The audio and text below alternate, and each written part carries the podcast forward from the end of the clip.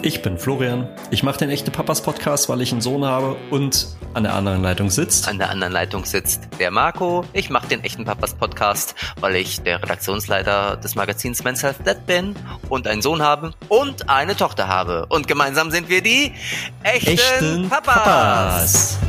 Deshalb machen wir diesen Podcast. Genau. Und ich mache ihn natürlich auch, weil es mir immer eine Freude ist, alle 14 Tage mit dem Flo zu sprechen. Wunderbar, genau das wollte ich hören. Dankeschön. Habe ich auch nicht vorgeschrieben, ist auch nicht geskriptet oder so. Nein, war nicht geskriptet. Nee. Ähm, auch äh, geskriptet ist nicht meine nächste äh, Frage oder meine Frage für diese Folge an dich. Weil das machen wir ja immer, m, um den Gesprächspartner sozusagen ähm, vorzustellen, beziehungsweise dahin zu leiten, warum wir ihn eingeladen haben. Meine Frage an dich heute, Marco, ist, äh, dreht sich auch um Fragen, ähm, nämlich um die Fragen an deine Frau.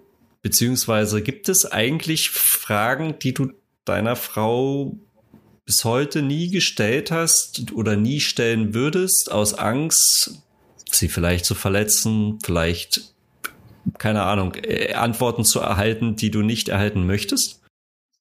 Äh, Auf jeden Fall, Flo. Also, wenn ich ähm, meine Frau jetzt fragen würde, würde sie wahrscheinlich antworten, Schatz, du kannst mich alles fragen. Und das weiß ich auch, dass ich sie alles fragen kann. Nichtsdestotrotz gibt es äh, gewisse Fragen, wo ich dann denke, so, nee, die spare ich mir jetzt mal. Obwohl es natürlich schon eine gewisse Neugier gibt, schon von meiner Seite. Aber irgendwie, wie du schon sagst, das kann dann vielleicht irgendwie, äh, gerade auf dieser persönlichen Ebene, kommt das schnell in den falschen Hals irgendwie, auch wenn es einfach nur journalistische Neugier ist oder so. Ne? Mhm. Okay. Also ja, solche Fragen gibt es.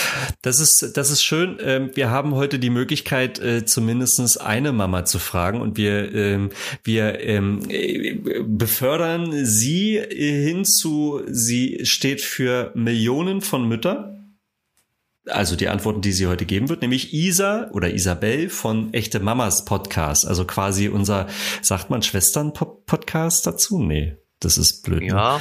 Oder? Bruder-Podcast sagt man sicher nicht. Und äh, das Pendant, unser Pendant. Das Pendant unseres Pendants, genau. Ähm, also jedenfalls äh, die Isabel heute von Echte Mamas äh, hat sich äh, oder besucht uns heute und steht uns ganz vielen Fragen zur Verfügung, die wir vorher bei euch Papas äh, äh, eingesammelt haben in auf Facebook, E-Mail, was auch immer. Und haben uns ein paar schöne rausgesucht. Okay, und die löchern wir heute mal so So. richtig, oder? Und Und die löchern wir ja, heute. genau. Ich freue mich schon. Genau.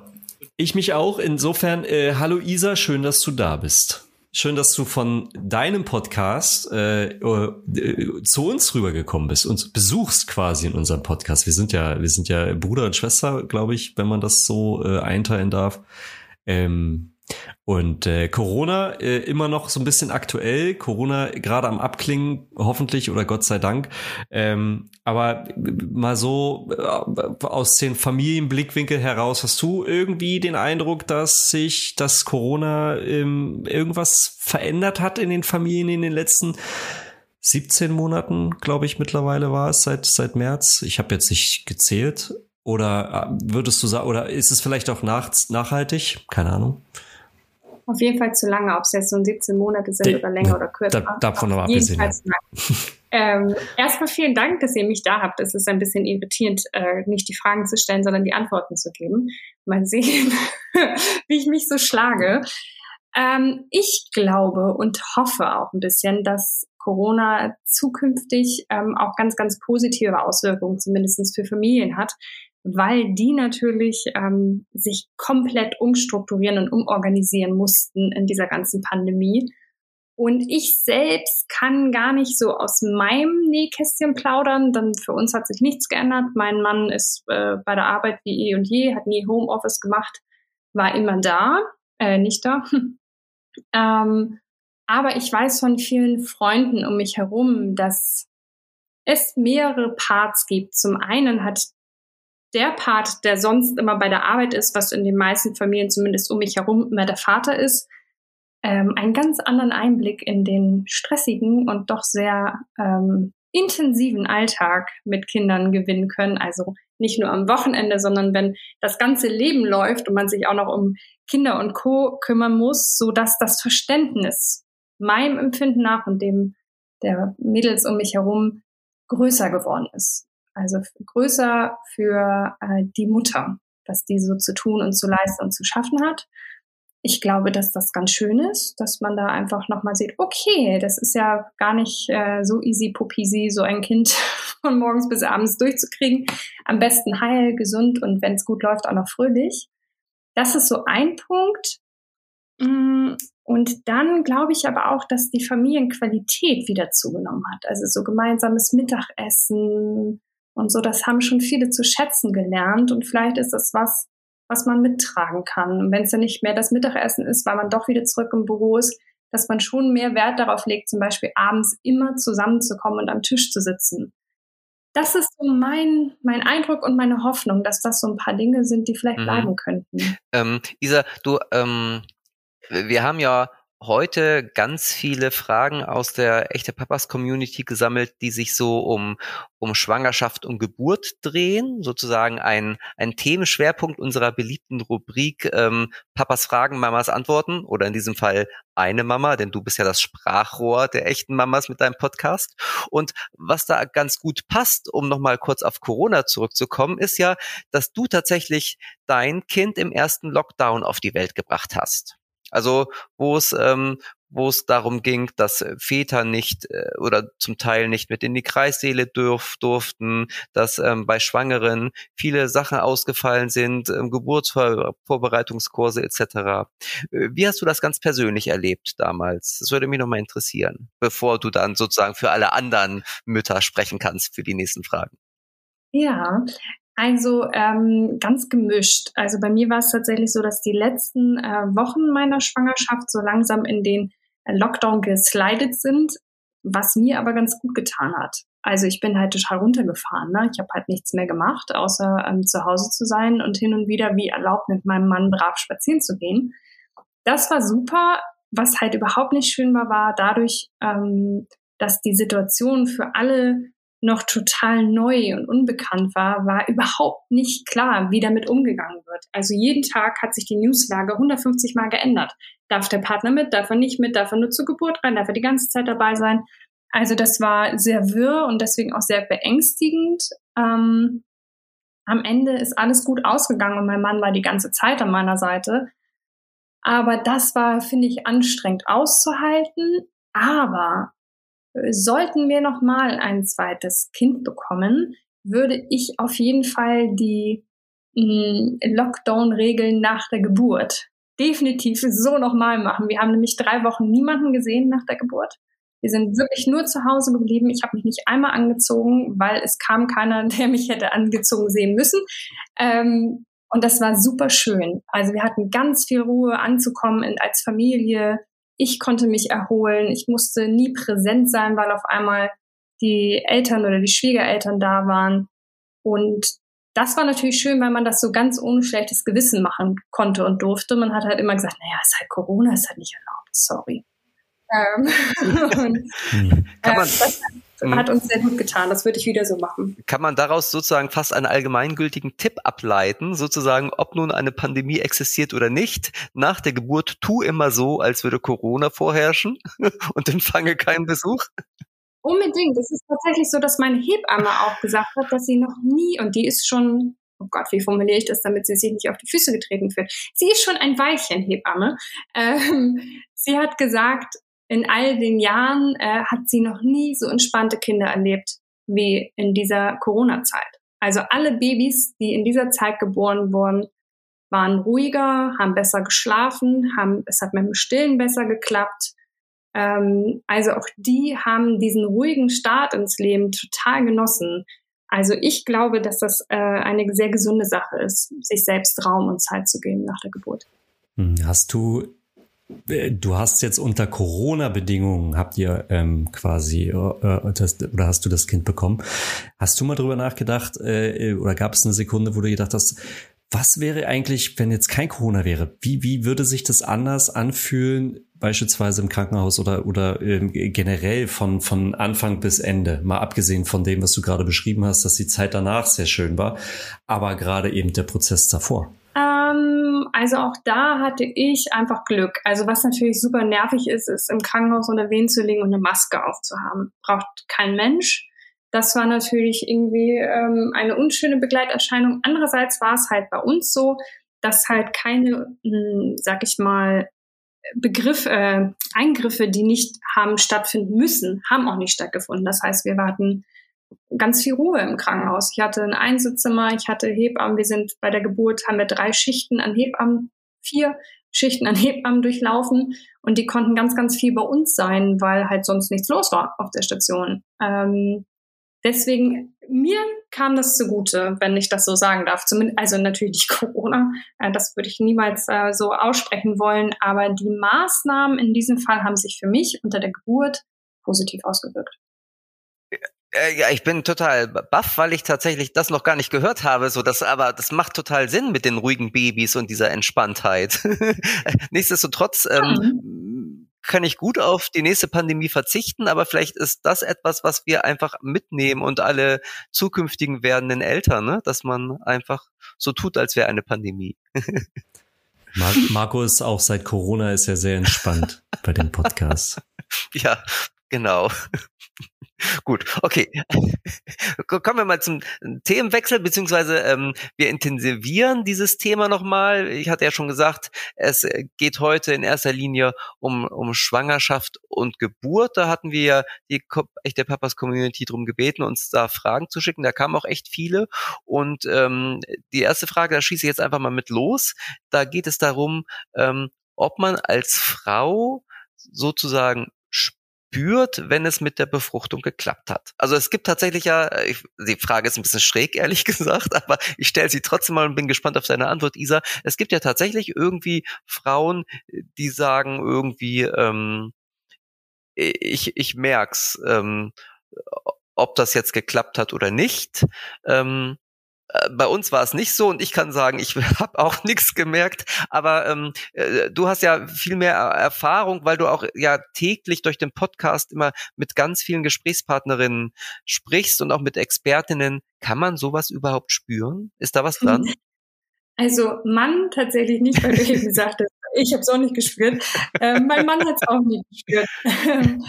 tatsächlich, auch wenn ich das Sprachrohr für alle echten Mamas bin, muss ich da sehr differenzieren, weil das jede Frau ganz, ganz anders empfindet. Manche spüren zwei, drei Monate gar nicht so richtig, dass sie schwanger sind. Ich glaube, das hat auch viel damit zu tun, wie du gerade in dir ruhst, vielleicht auch, also wie du dich gerade selbst wahrnehmen kannst oder halt eben auch nicht, wie viel Stress drumherum ist. Ähm, ich habe im Echte Mamas Podcast schon erzählt, dass ich ähm, deutlich häufiger schwanger war, als ich äh, Babys zur Welt gebracht habe. Also ich hatte drei Fehlgeburten, bevor mein Sohn zur Welt kam und ich habe das jedes Mal gewusst. Ich habe das ähm, direkt gewusst, also direkt nach dem Sex habe ich es gewusst und ich habe dann das immer nicht so richtig glauben wollen, aber spätestens nach drei, vier Tagen habe ich gemerkt, okay, die Brüste schwillen an, äh, alles verändert sich. Also ja, wenn die mh, mm, Gegebenheiten da sind, man sich gut spürt, kann man das direkt merken. Okay, finde ich erstaunlich. Aber natürlich gibt es tatsächlich auch das Gegenbeispiel, dass eine ja. Frau im neunten Monat irgendwie noch nicht mitbekommen hat, dass sie Nachwuchs bekommt. Ne? Also auch solche extremen Beispiele gibt es ja natürlich. Aber spannend zu hören, dass du das so erzählst. Äh, da muss ich, da muss ich ja mal fragen, ähm, also sowas liest man ja ganz gerne immer, also nicht immer, aber hin und wieder mal in den Medien.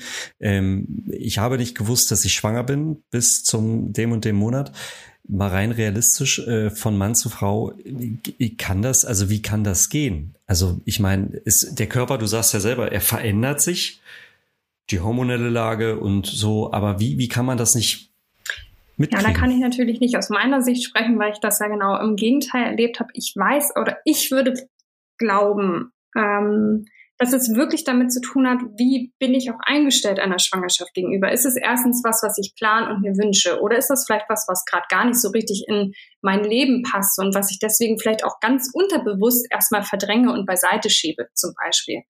Also man da, glaube ich, auch viel mental ähm, mit zu beschäftigt ist, einfach um das ähm, ja, vielleicht zu spüren oder eben es ganz unterbewusst gerade noch nicht spüren zu wollen. Und dann ist es tatsächlich auch so, ich meine, manche Frauen nehmen gar nicht groß zu. Manche sagen, meine Brüste schwellen ab und schwellen wieder, äh, werden wieder kleiner. Manche haben tatsächlich eine Art von Blutung äh, unter der Schwangerschaft. Also es ist nicht immer so, dass dein Körper ähm, total ja immer strikt sich so verändert, wie wir das kennen. Ich habe auch Mamas, die wussten sehr wohl, dass sie schwanger sind, haben ihr Baby aber kein einziges Mal gespürt. Also das haben, da haben sie keine Bewegung, keine Tritte, keine Kicke gespürt, obwohl sie das ganz genau wussten. Ähm, also auch da kann das sein, ja, dass man es vielleicht einfach nicht merkt. Aber da sprichst du gerade was an. Apropos, ähm, ab wann würde man ungefähr oder ab wann fühlt sich schwanger, schwanger an? Hm, also du meinst, wann man so richtig das Baby spürt oder wann man merkt, ah, jetzt habe ich nicht nur größere Brüste und ich schwelle an, sondern da wohnt was? Genau. Also du hast ja, du hast ja vorhin gesagt, ähm, du hast es relativ früh gewusst. Ähm, aber hast du es, also fühlt sich das dann auch gleich so an? Ähm, also doch, ich finde, man merkt sehr schnell, dass der Körper arbeitet, dass der da was zusammenbaut. Das merkt man schon, finde ich, sehr, sehr schnell. Ähm, ist halt aber zum Beispiel auch zu verwechseln mit vielleicht einem Ziehen unter der Periode. Also ist jetzt nicht so, dass man ganz klar sagen kann, aha, jetzt entsteht gerade ein Mensch in meinem Bauch. Aber wenn du natürlich weißt, dass du schwanger bist ähm, und ein bisschen auch weißt, wie dein Körper funktioniert und was er zu tun hat, damit dieses Menschlein entsteht, dann kann man das schon, ich würde sagen, nach drei, vier Wochen spüren. Und kann man das dann auch gleich aussprechen? Sozusagen, also geht einem dann dieser Satz, ich bin schwanger, auch ganz locker und flockig von den Lippen oder braucht es sozusagen im Kopf da immer noch mal einen gewissen Zeitraum, bis man das auch so für sich verinnerlicht hat und auch ähm, abgesehen davon, dass man oftmals ja die ersten drei Monate etwas zurückhaltender ist, aber ähm, nichtsdestotrotz kann man das für sich so formulieren schon, so schnell dann auch? Das finde ich eine spannende Frage, die ich glaube ich nur sehr äh, persönlich beantworten kann. Also in meiner ersten Schwangerschaft war das so. Da habe ich das sofort angenommen und da war ich sofort schwanger und da habe ich das auch direkt meiner Freundin erzählt und direkt meinem Mann erzählt. Da habe ich das sehr schnell akzeptiert und verstanden, dass ich schwanger bin. Äh, in den Schwangerschaften danach, nach den Fehlgeburten, hat es sehr lange gedauert, bis ich das so aussprechen und glauben mhm. konnte. Verständlich, ähm, meinem, ne? Mhm. Genau, bei meinem Sohn sogar äh, drei Monate. Also die, da haben wir uns so kleine fünf Minuten Slots erlaubt, in denen wir ähm, daran geglaubt haben, was wäre, wenn unser Kind wirklich zur Welt kommt. Ansonsten haben wir das Thema sehr beiseite geschoben. Ähm, ich finde, immer mehr Mütter oder werdende Mütter sagen mir, dass sie es ganz wichtig finden, vor dem dritten Monat auszusprechen und auch öffentlich bekannt zu geben, dass sie schwanger sind, weil ähm, dadurch der Schmerz, falls es verloren geht, viel besser stattfinden darf und kann. Weil die Leute wissen, dass du in, wie man so schön sagt, gute Hoffnung warst und diese Hoffnung nun enttäuscht wurde. Den Punkt finde ich sehr spannend. Also ich glaube, das muss jeder für sich selbst entscheiden. Möchte er, dass alle mitbekommen, dass die vielleicht dann die Schwangerschaft nicht gut ausgegangen ist? Ähm, das muss natürlich jeder selbst entscheiden. Aber ich finde den Punkt ganz gut, zu sagen, man teilt das von Anfang an, damit alles äh, da sein darf. Ob es nun gut ist oder nicht so gut. Hm, okay, also be bevor wir zum nächsten Thema oder zur nächsten Frage kommen, die äh, wieder einen ganz anderen Blickwinkel hat, muss ich einmal vielleicht ganz kurz zu unseren Hörern sagen, ähm, du hast ja gerade schon deine, deine Fehlgeburten erwähnt und dazu hast du ja in einer Podcast-Folge der echten Mamas auch ähm, separat gesprochen und ähm, die würde ich gerne, ohne hier großartig Werbung machen zu wollen, allen empfehlen, weil ich habe sie auch gehört und fand sie tatsächlich sehr, sehr bewegend und ähm, das ist halt etwas, über das selten gesprochen wird und ähm, über das aber viel häufiger gesprochen werden soll. Also insoweit ähm, hört gerne mal in diese Folge rein. Ich weiß nicht, die findet man wahrscheinlich ohne Probleme ähm, auf allen ja. Podcast-Portalen, oder? Wie war da der Titel dieser Folge? Genau. Ähm, vielen Dank erstmal für deine Worte.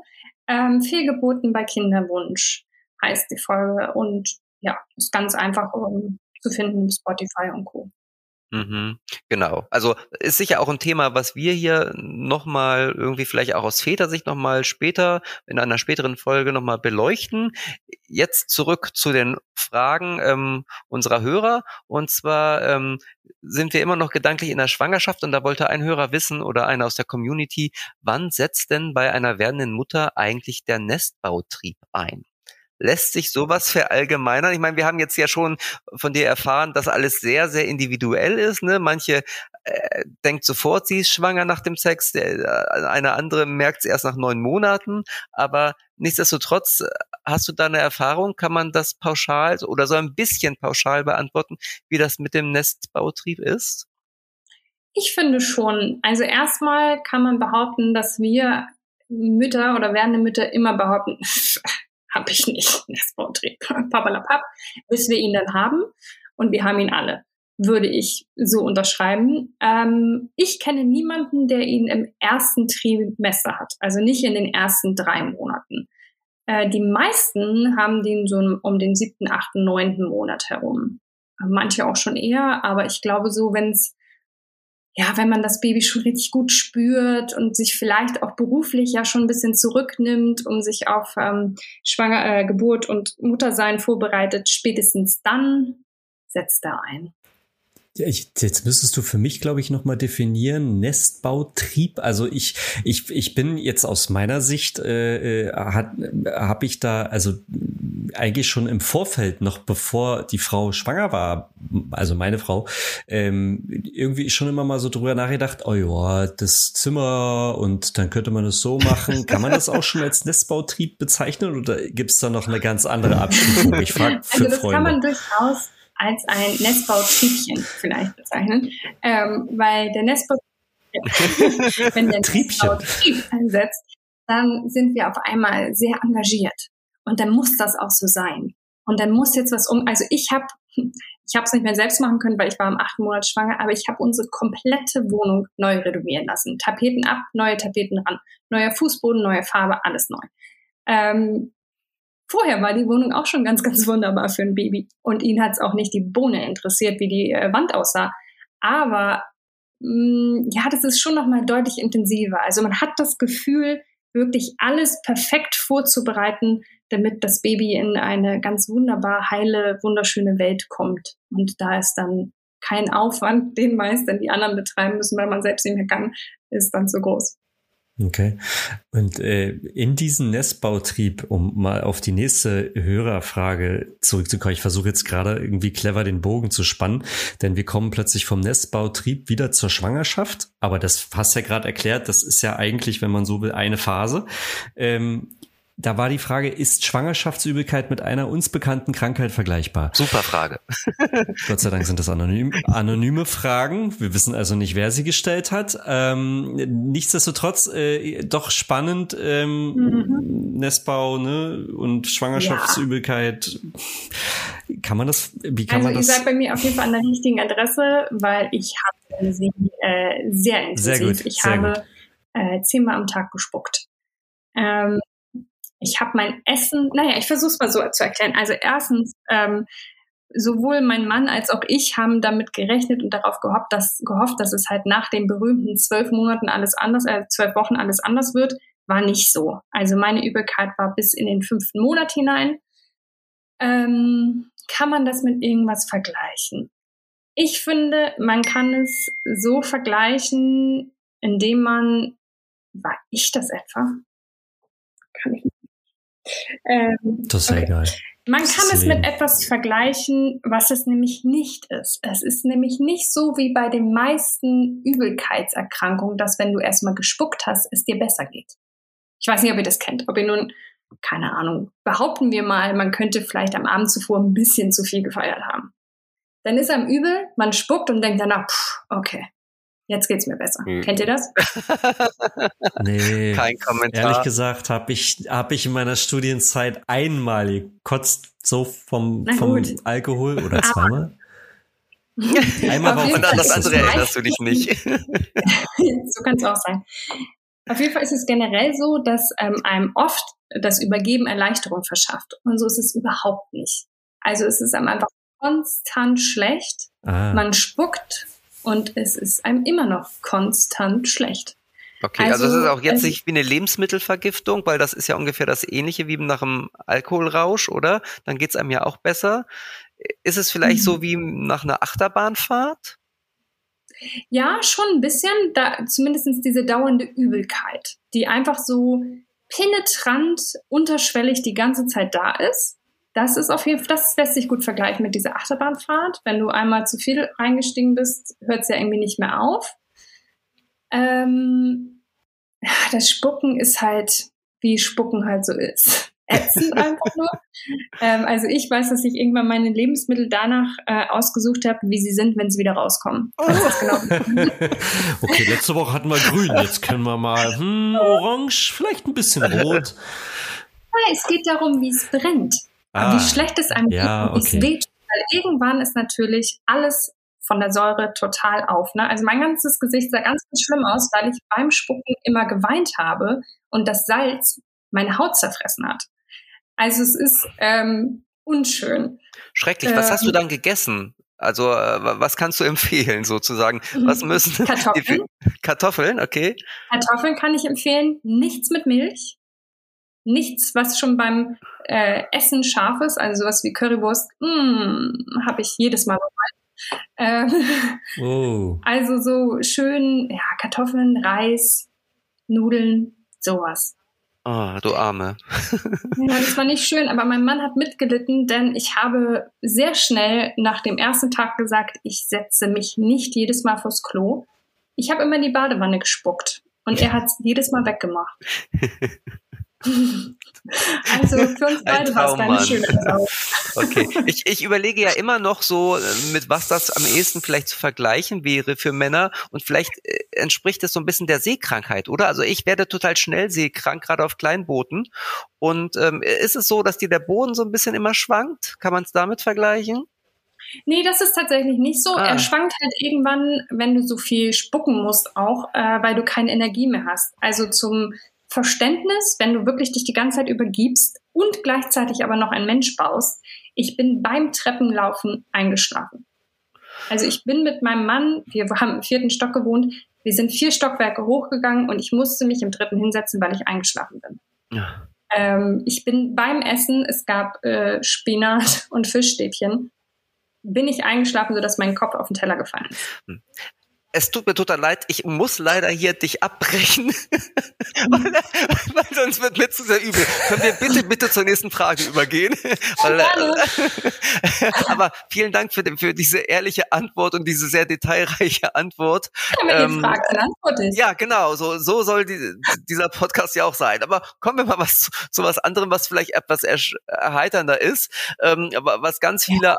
Männer auch immer wieder interessiert, und zwar die Frage Sex in der Schwangerschaft. Schwangerschaft? Ja oder nein? Mhm. Du, also ja, das ist sicher sehr individuell, hängt ja natürlich auch davon ab, ähm, wie gut es mir geht. Ich glaube, wenn ich dann, wenn ich äh, im Treppenhaus einschlafe, dann ist es wahrscheinlich eher nein. Aber ähm, vielleicht hast du ja auch schon mal mit Expertinnen darüber gesprochen, die eine allgemeine, ähm, allgemeinen Ratschlag dazu haben, oder? Genau, du hast es schon vorweggenommen. Also ich äh, Nein. ich hatte definitiv andere Hobbys während meiner Schwangerschaft. Ähm, aber generell Sex unter der Schwangerschaft super. Ähm, aus verschiedenen Gründen, wie ich von Expertinnen und Freunden weiß. Ähm, zum einen ist es gut auch in Vorbereitung auf die Geburt, weil äh, alles gelockert wird und trotzdem irgendwie im Training bleibt, so dieser ganze Beckenbereich. Das ist also eine gute Sache. Man sagt ja auch, wenn die Geburt nicht so richtig losgeht, beziehungsweise wenn sie gerade schon stattfindet, aber sehr, sehr schwer ist, dann einfach mal Sex haben. Ähm, das bringt auf jeden Fall einiges in Schwung. Und ich würde zudem sagen, dass manch eine Frau ja so ein bisschen damit zu hadern hat, wie sich der Körper halt verändert und dass er einem nicht mehr alleine gehört, sondern da halt jemand drinnen wohnt und Besitzansprüche anmeldet. Ähm, einfach dann nochmal intim zu werden und sich vielleicht auch gut und sexy zu fühlen, ist auf jeden Fall eine gute Sache. Also wenn, wenn man sich körperlich fit fühlt, kann ich, äh, bin ich großer Dafürsprecher. Okay, da, also das ist bisher, äh, korrigiert mich, aber äh, da hat man bisher noch nie so wirklich viel drüber gesprochen, oder? Nee, ich glaube nicht. Obwohl ich schon das Gefühl habe, also meine Gynäkologen und meine Hebammen hätten schon immer eher gesagt, ja, ja, mach mal. Es ist gut, macht mal. Also ich glaube, so Expertinnen und Experten äh, sind auch irgendwie der Fürsprecher, aber so gesellschaftlich findet das natürlich sehr wenig statt darüber geredet ja, wird. man muss ja auch erstmal den Mut aufbringen, finde ich, in der Praxis seinen Frauenarzt oder die Frauenärztin zu fragen, oder? Das ist sicher auch nicht jedem gegeben, schätze ich mal. Das glaube ich auch. Und ich glaube, wovon man sich ja verabschieden muss, ich glaube, gerade Männer haben ja manchmal irgendwie Angst, dann, keine Ahnung, nachher tut man dem Baby irgendwas oder was weiß ich, was nachher passiert. Das ist halt Quatsch. Der wohnt da ganz sicher und geborgen drin. Also da, liebe Männer, müsst ihr keine Sorgen haben, dass ihr da irgendwas genau, durcheinander aber, aber gut, dass du das sagst, weil ein Mann würde wahrscheinlich als letztes darauf kommen, ähm, den Gynäkologen oder der Gynäkologin seiner Frau diese Frage zu stellen, oder? Also ja, da ja. steht man ja meistens nur daneben und schweigt und ähm, staunt, ob ja. des Wunders, was da wächst. Das wäre das wäre eine gute Mutprobe. Das ja, stimmt. Genau. Und ich finde halt noch ein Punkt, warum Sex unter der Schwangerschaft eine gute Sache ist. Ähm, und zwar muss man ja so ein bisschen andere Wege gehen, weil wir sind halt dann nicht mehr so mobil und nichts geht mehr so richtig. Das heißt, man muss ja auch vielleicht mal ein bisschen aus seinem Standardrepertoire äh, aussteigen und mal neue Dinge ausprobieren, was ja auch nicht schaden kann, das gerade stimmt. wenn man schon lange zusammen ist. Ja, und ähm, was liegt näher neben dem Sex als äh, Themen rund um ähm, Unterstützung der werdenden Mütter? Im Haushalt beispielsweise, beziehungsweise wie können Männer äh, oder oder werdende Väter äh, die werdenden Mütter in der Schwangerschaft am besten unterstützen? Hm, ich muss einmal kurz also, eingrätschen, einmal ganz kurz eingrätschen, Entschuldigung. Also im, im Haushalt müssen die werdenden Mütter sicher nicht unterstützt werden, weil da sorgt der werdende Vater ja 50 Prozent naja, sowieso ist, für Sauerei. Ja, ja. Ich habe nur versucht, ich habe, ich habe versucht, den Bogen zu spannen, aber du hast natürlich vollkommen recht. Es geht ja allgemein um die Unterstützung. Genau. Ach, das ist doch schön, dass ich nicht den Moralapostel spielen muss, sondern das Marco. ich bin da super drin in dem Thema. Es, es ist, es ist, ich hatte mir den Bogen vorher so gut zu, zurechtgesponnen, aber dann irgendwann habe ich mir gedacht, verdammt, und dann äh, war äh, der Haushalt im Wege. Aber so wie immer. Es ist vielleicht auch gar nicht so schlecht, wenn ich komme sofort zu deiner Frage, Flo. Aber ich mag ja, ja. kurz darauf nämlich nochmal hinweisen. Ich habe ganz viele Gespräche mit Mamas, also die schon Mamas sind, die ähm, oft sehr erschöpft sind vom Muttersein und alle mal sagen, oh ja, und dann habe ich ein schlechtes Gewissen, wenn ich den Haushalt nicht schaffe, wenn mein Mann von der Arbeit kommt. Und das ist ein so dramatischer Denkfehler, dass äh, wir das Erziehen eines Kindes nicht auf die gleiche Stufe stellen wie ein Arbeitsjob, ist, glaube ich, ganz, ganz falsch. Also, weil es nicht ohne Grund sagt man, irgendwie Eltern sein ist Fulltime-Job. Deswegen äh, gehört Haushalt natürlich in beide Hände oder in wem auch immer gerade zu Hause ist und Zeit hat und das schafft. Aber ich möchte hier, wie gesagt, nicht Moral aposteln. Deswegen einfach zu deiner Frage, Flo. Ähm, in der Schwangerschaft sind das tatsächlich Kleinigkeiten, die unterstützen können. Bei mir waren das halt so Sachen wie, dass mein Mann halt handstandslos alles weggemacht hat, was ich so von mir gegeben habe. Die Köpfe ähm, aus der ähm, Badewanne, ne? Davon sprichst du doch, oder? Genau. Ich habe gedacht, ich schone dich ein bisschen. Aber genau davon spreche ich. Natürlich sind das ähm, solche Dinge, also die einfach ähm, erstens mit ganz viel Fürsorge verbunden sind, ähm, mir aber auch dann das Gefühl geben, weil natürlich, Leute, ich sah aus. Also so weit, weit weg vom Schwangerschaftsklo, das könnt ihr euch überhaupt nicht vorstellen. Und dass er trotzdem mir so zugewandt war, ähm, hat sehr, sehr gut getan. Also kleine Aufmerksamkeiten, gucken, wo es hapert, was man braucht. Ähm, er hat zum Beispiel irgendwann haben wir ein kleines Nachtlicht im Badezimmer angebracht, weil ich hunderttausend Mal eine Nacht pinkeln musste und nicht immer im Dunkeln gehen wollte. Und es sind so kleine Aufmerksamkeiten, wo man sieht, aha, der Mann nimmt wahr, was ich hier gerade so äh, durchmache und versucht von außen sein Bestmögliches, um mich zu unterstützen. Das finde ich am allerbesten. Hm. Aber wenn man jetzt ähm, noch mal kurz auf äh, die nicht, also die Nicht-Moral-Standpauke gerade mhm. äh, hinweist, dann äh, müsste man ja eigentlich sagen, naja, ähm, eigentlich äh, geht es nicht um, um Kleinigkeiten, die quasi dann gesehen werden können sollen, sondern es geht darum, man weiß einfach, der eine Teil, der eine Part äh, in der in der Beziehung hatten mal gerade einen Sonderjob er kreiert oder entwickelt Leben. Das bedeutet, dass der andere ja automatisch, ohne dass man irgendwie eigentlich nur darauf hinweisen müsste, sofort dafür einspringt. Weil das ist ja, man muss sich ja, man will sich ja ausgleichen. Das wäre ja eigentlich das Ziel in einer Gleichberechtigung. Ja, wäre und könnte und sollte. Wir mal so sehr unterschiedlich. Man kann ja mal träumen. Ja, genau. Ideal. Ähm, was ich aber auch erlebt habe, ist natürlich, dass es äh, Schwangere gibt, die sich pudelwohl und topfit fühlen und ähm, die gar nicht das Gefühl haben wollen, dass man ihm auf einmal ständig hilft und alles Mögliche abnimmt, ähm, weil die sich dann so entmündigt fühlten. Das sind tatsächlich Wörter, die oft fallen. Ähm, als welch ein kleines Kind kümmert man sich um mich. Deswegen glaube ich, also ich verstehe deinen Punkt und ich finde ihn auch sehr, sehr gut. Ich glaube aber wirklich, dass es ganz doll darauf ankommt, hinzugucken, was meine schwangere Partnerin gerade braucht braucht sie es, dass ich ihr unter die Arme greife, Dinge abnehme und unterstütze und mit kleinen Aufmerksamkeiten? Oder braucht sie, keine Ahnung, nur Zuspruch und dass ich ihr fünfmal am Tag sage, wie toll sie ist? Ähm, ich glaube tatsächlich, dass es eine sehr sensible Zeit, in der Männer sehr genau hingucken sollten. Mhm. Oder reden. Oh, reden. Reden ist eine gute Sache aber erst gucken und dann reden und vielleicht auch zuhören, oder? Ja, ich, weil manchmal. Oh ja, ganz wichtig, ganz wichtig. Kann ich gerade sagen, zuhören ist vielleicht noch besser als reden. Weil mhm. manchmal, ich zum Beispiel konnte in den ersten fünf Monaten nicht reden. Da war ich also, pff, jedes Wort war mir halt zu viel und zu anstrengend, weil ich habe auch noch Vollzeit gearbeitet und keiner durfte wissen, dass ich schwanger bin und so.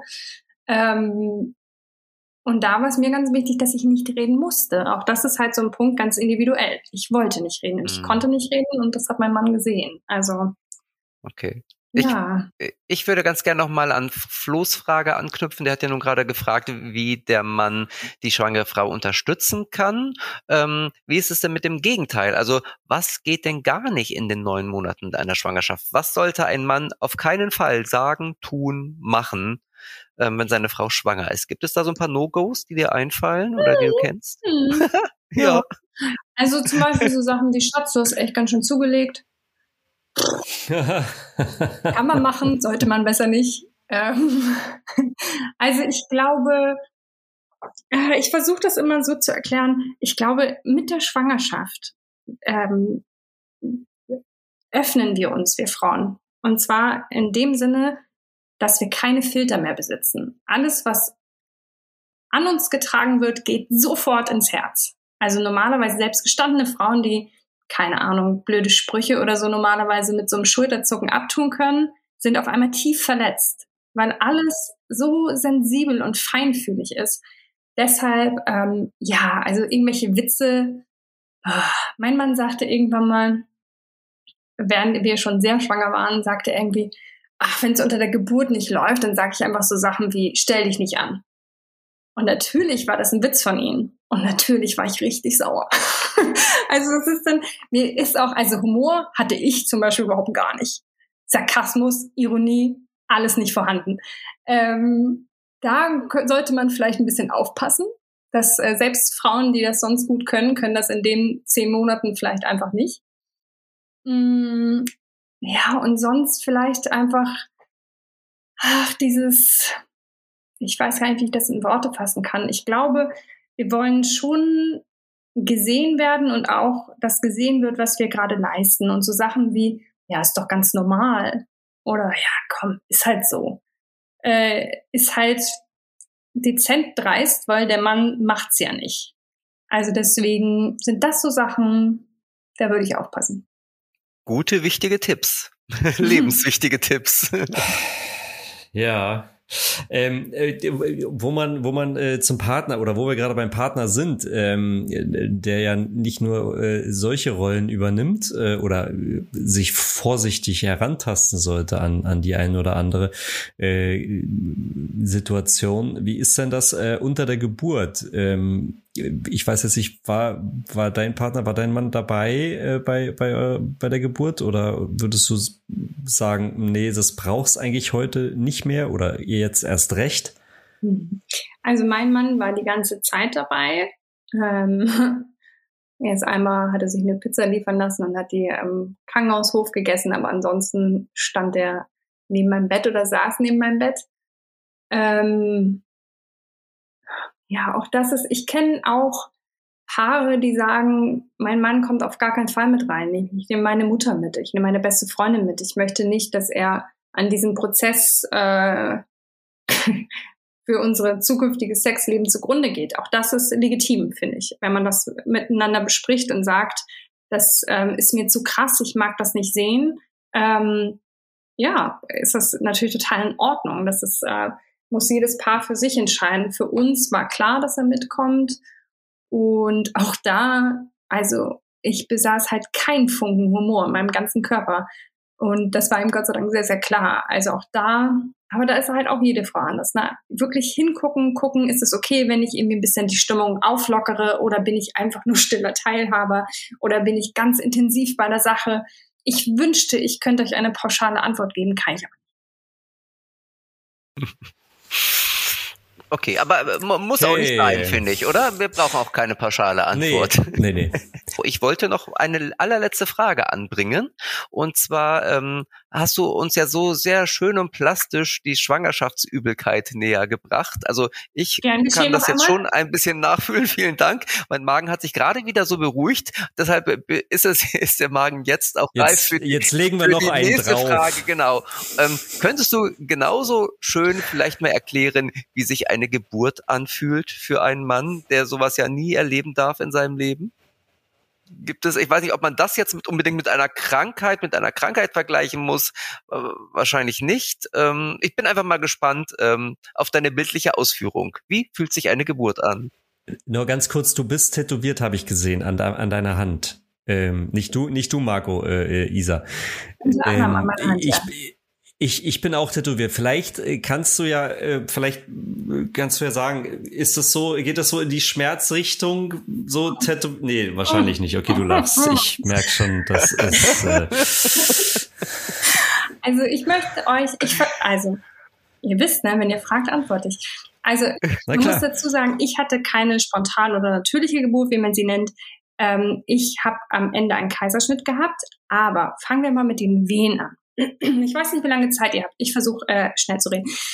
Und zwar ähm, haben die Wehen eingesetzt bei mir und ich dachte, okay, ja, ist schon scheiße, aber ich komme klar.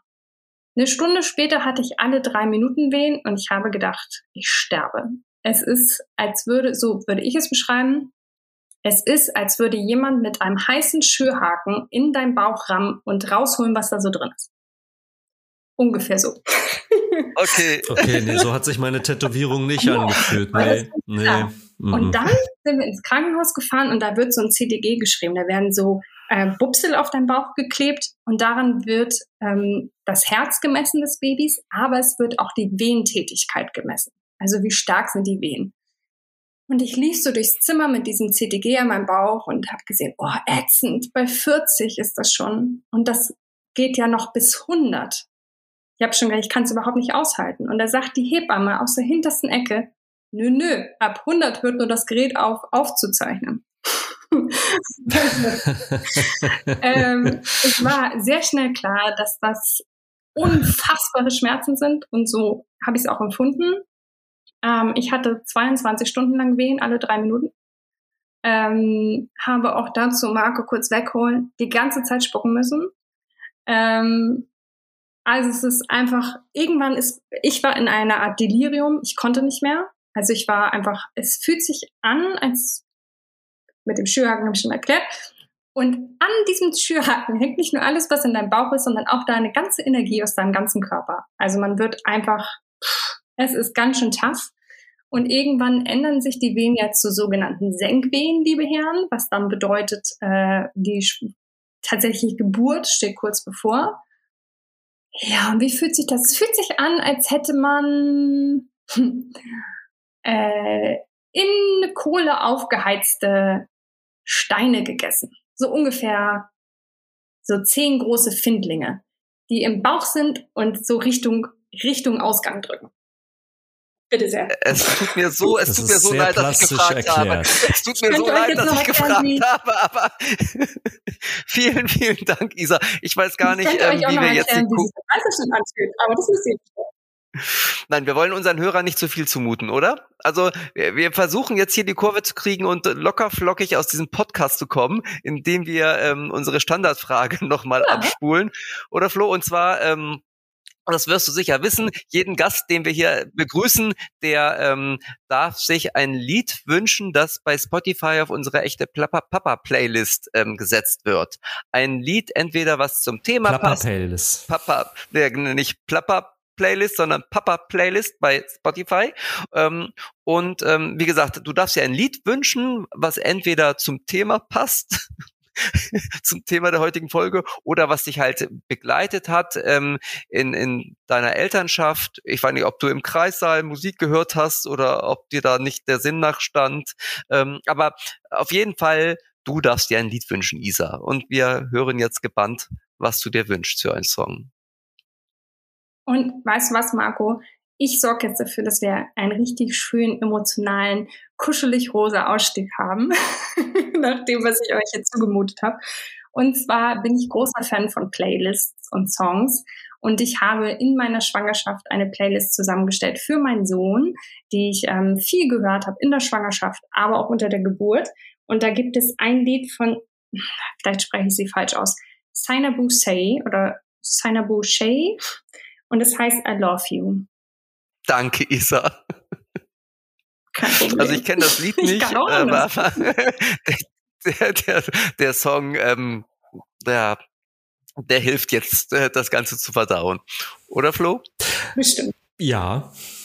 ja, gut. Also, ähm, wie gesagt, diesen Song I Love You ähm, setzen wir auf unsere Playlist, die man bei Spotify abonnieren kann, genauso wie diesen Podcast übrigens und auch den Podcast der Isa, den echten Mamas Podcast. Also abonnieren, idealerweise bewerten und weitersagen, wenn es euch gefallen hat.